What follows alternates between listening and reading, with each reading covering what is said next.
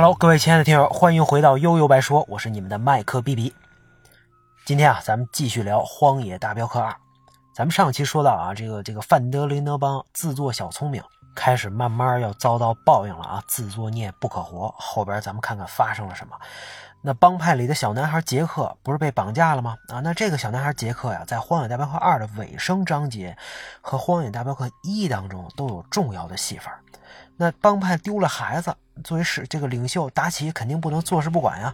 啊，不服你们这帮人冲着我们来呀！不敢正正面刚就抓孩子，用今天的话说，脸都不要了啊！那他直接带着兄弟们牛逼哄哄的，直接端了这个家族的老窝。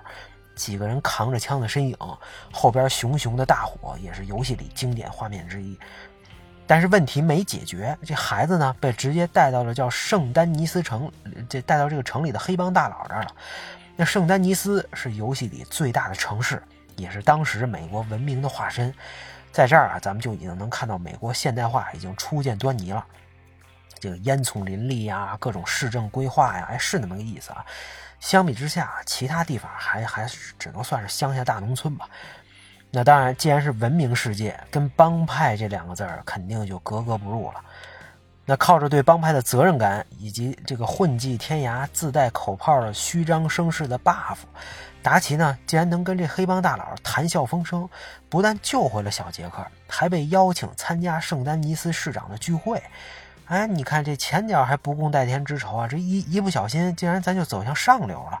这可能是只有荒蛮年代才能有的过山车体验吧。那既然是过山车嘛，剧情当然会再次反转。这黑帮大佬告诉他们呀，这城里这车站值得一抢，哎，肯定有收获。谁知道这竟然是个陷阱，这人太坏了。一行人还真就这么干了。那结果他们奋力啊，才逃脱追捕。但这件事儿好像就开始激发了达奇的狂怒模式、狂暴模式跟肾上腺素。I have a plan 啊！他不但不吸取教训，完全不听别人意见，干脆一不做二不休，抓住这个后来把这个这个黑帮大佬给抓住，把他给干死了啊！后来直奔这目标啊，直奔圣丹尼斯银行。你看啊，这这车站屁都没有，还是个陷阱。那我干脆就直奔最有钱的地方。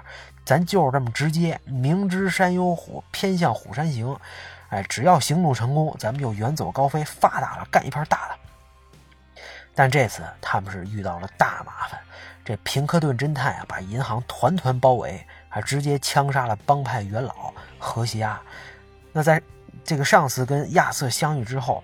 这个这侦探头子啊，其实到他们的营地放过一次狠话，哎，别让我们再逮着你们。只不过那次帮派成员这个人比较齐，团结一致啊，这这这这个同仇敌忾，再加上他们毕竟这侦探也只有俩人嘛，也只能先溜了。这次可正可谓啊，我正找你们呢，没找到，没没想到你们送上门来了。疯狂的激战当中，一代主角约翰马斯顿被抓。那那另另外还有一位成员被打死了，其他人只能躲在一个地方苟命。后来算是运气好，趁着夜里跑到一艘船上逃走。但在海上，他们遭遇了船的这个失事，被冲到了一个一个叫瓜马的岛上。跟岛上的势力一番交战之后，几个人才狼狈的再次聚集。而迎接他们的又是源源不断的平克顿侦探。这时候啊，亚瑟身体已经比较虚弱了啊，那终于。他后来回来之后，倒在了圣丹尼斯的马路上，并且被医生确诊为肺结核，当时的绝症。而病痛呢，也开始让亚瑟反思从小到大一直走的这条路究竟是不是对的呀？思考到底什么才是自己内心深处的声音。那那从此也就开始了他的救赎之路，也映衬了游戏的英文名《Red Dead Redemption》啊，这个救赎的主题。他瞒着达奇从监狱里救出了小弟约翰啊，帮助曾经这个这个追债的人开始新的生活，结识了这个印第安酋长跟他儿子但这些都是他的个人选择啊，而而这些选择跟达奇的 plan 开始产生了分裂。那看到约翰被救回营地，达奇不但没有张开双臂欢迎，反而责怪啊，这会让帮派惹上麻烦，打乱了他的计划。你看，这时候的达奇已经明显不是当年的那个人了。相比帮派的未来跟成员的死活，他好像已经陷入了这个无限要证明自己、要寻找存在感的自我满足当中，而且处处为了为了大家为口号。再加上帮派这混蛋麦卡各种馊主意怂恿，让他们开始加速驶向一条不归路。你比如他光天化日之下干死了死对头康沃尔，粉碎粉碎了敌对帮派头目的逃跑计划，而且清除了剩下的残党。那看到报仇心切的酋长儿子呢，他开始加以利用，并且从中搞事情。他跟亚瑟也开始逐渐走向分裂，直到在一次行动当中，他抛弃了被包围的亚瑟。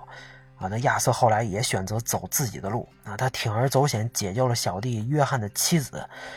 并且在最后毅然决然的上马找达奇当面对质，啊，那最后这段路不知道让多少人流下了眼泪。我看我看这个 YouTube 上的这个博主们啊，各种也是泪流满面啊。亚瑟拖着虚弱的身体，在这条注定无法回头的路上，坚定的骑马疾驰。对玩家们来说啊，咱们一直都嫌马跑得太慢，吐槽这游戏不能瞬间移动。可是现在，我估计所有人都在心里大喊：“慢点慢点能不能再慢一点或者掉头回去吧？”啊，因为病痛已经让亚瑟再也经不起这样的折腾了。至少呢，能安心度过最后的人生也行啊。但对他来说，这时候比自己生命更重要的是这小弟约翰一家三口。只要他们能安全逃离啊，只要他们能过上一起过上普通人的生活，他自己也就圆满了。这也是他现在的一切希望。那最终，随着达奇和叛徒麦卡的慢慢离去，他努力地爬到了山腰，看到了人生的最后一场日出。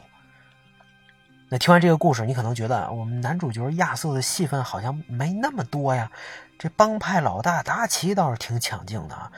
倒不是说亚瑟戏份不高，那毕竟咱们一直操作的就是他本人，那只不过他完完全全在游戏里其实就是一个工具人，不停的被别人带节奏，那别人让帮忙，咱就去，有任务就做，有债就去追，最重要的是他他一直践行着达奇的计划，直到事态越来越难以控制，直到他肺结核越来越严重。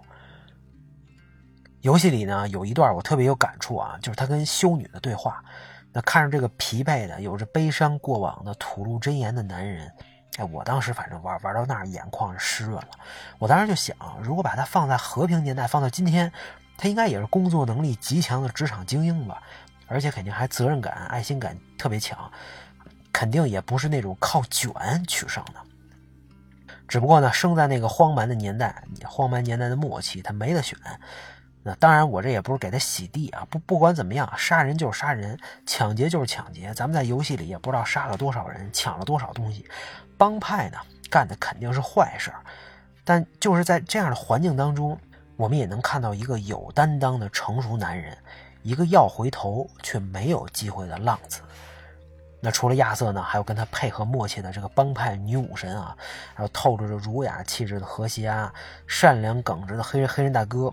以及好像有些愣头青的一代主角约翰马斯顿，其实这些都是普活生生的普通人。那说到约翰，既然是一代主角，那游戏也安排了整整啊两个整整的章尾声章节来讲他接下来他和他家人的故事。也就是说，我们操作的角色变成了他，而且还给给了我们一个完整的次时代的黑水镇。这游戏啊，好像真能一直这么玩下去。啊，而作为玩家们，肯定其实应该大喊良心啊！但说实话，我玩的时候，开始一直没弄明白为什么尾声流程这么长，铺垫这么多，节奏这么慢。啊，这剧情讲述的呢，就是约翰和家人之后是怎么在社会立足，并且有了自己的家的。那毕竟是过日子嘛，那咱就不能打打杀杀了，整整天就是送送货、清扫马圈、挤挤牛奶、打打木桩、上银行贷款买地。那有地了就得盖房子嘛，有了房子，老婆孩子就回来了。按正常情况，这些东西好像很难做成游戏，这纯属生活模拟器啊。但最后我明白了啊，这是因为我没玩过第一代。而这段剧情呢，就是铺垫前代剧情的，帮助玩家，尤其是老玩家，对约翰有更深入的了解。如果你玩过第一代，操控着约翰过着洗心革面的农民生活，再回忆起一代的剧情，肯定也是五味杂陈，绷不住啊。更何况还能白送你一个次时代的黑水镇，那就更是泪流满面了，全是情怀。那看着最后的过场动画，耳边传来的是那首经典的《Cruel World》。那我跟随着亚瑟·摩根走完了悲情的一生，而约翰呢，也即将走一遍同样的，甚至更悲惨的道路。那面对时代的召唤，你看咱们个体根本无力抗衡，更何况还是一帮无恶不作的帮派和盲流。那不管你是跟时代较劲的达奇，还是保留着真善美的约翰，这个和亚瑟，最后统统都得死。不管是二代还是一代，处处都体现着西部世界的没落和夕阳西下。那些最后活着的，而且过上了普通生活的其他成员，可能他们才是最幸福的吧。《荒野大镖客》这个 IP 用了令人难忘的故事和不可思议的表现力啊，出现在了游戏世界的巅峰。我不知道未来 R 星还会不会这么任性。不过短时间想再玩到打磨到如此精细的游戏，几乎是不可能了。所以同志们，在 GTA 六到来之前，咱们且行且珍惜吧。关于《荒野大镖客二》，咱们就聊到这儿。如果你对游戏有什么感触和想法，也欢迎在评论区留言。如果你觉得说的不错，也欢迎来一波投转赞。大家拜拜。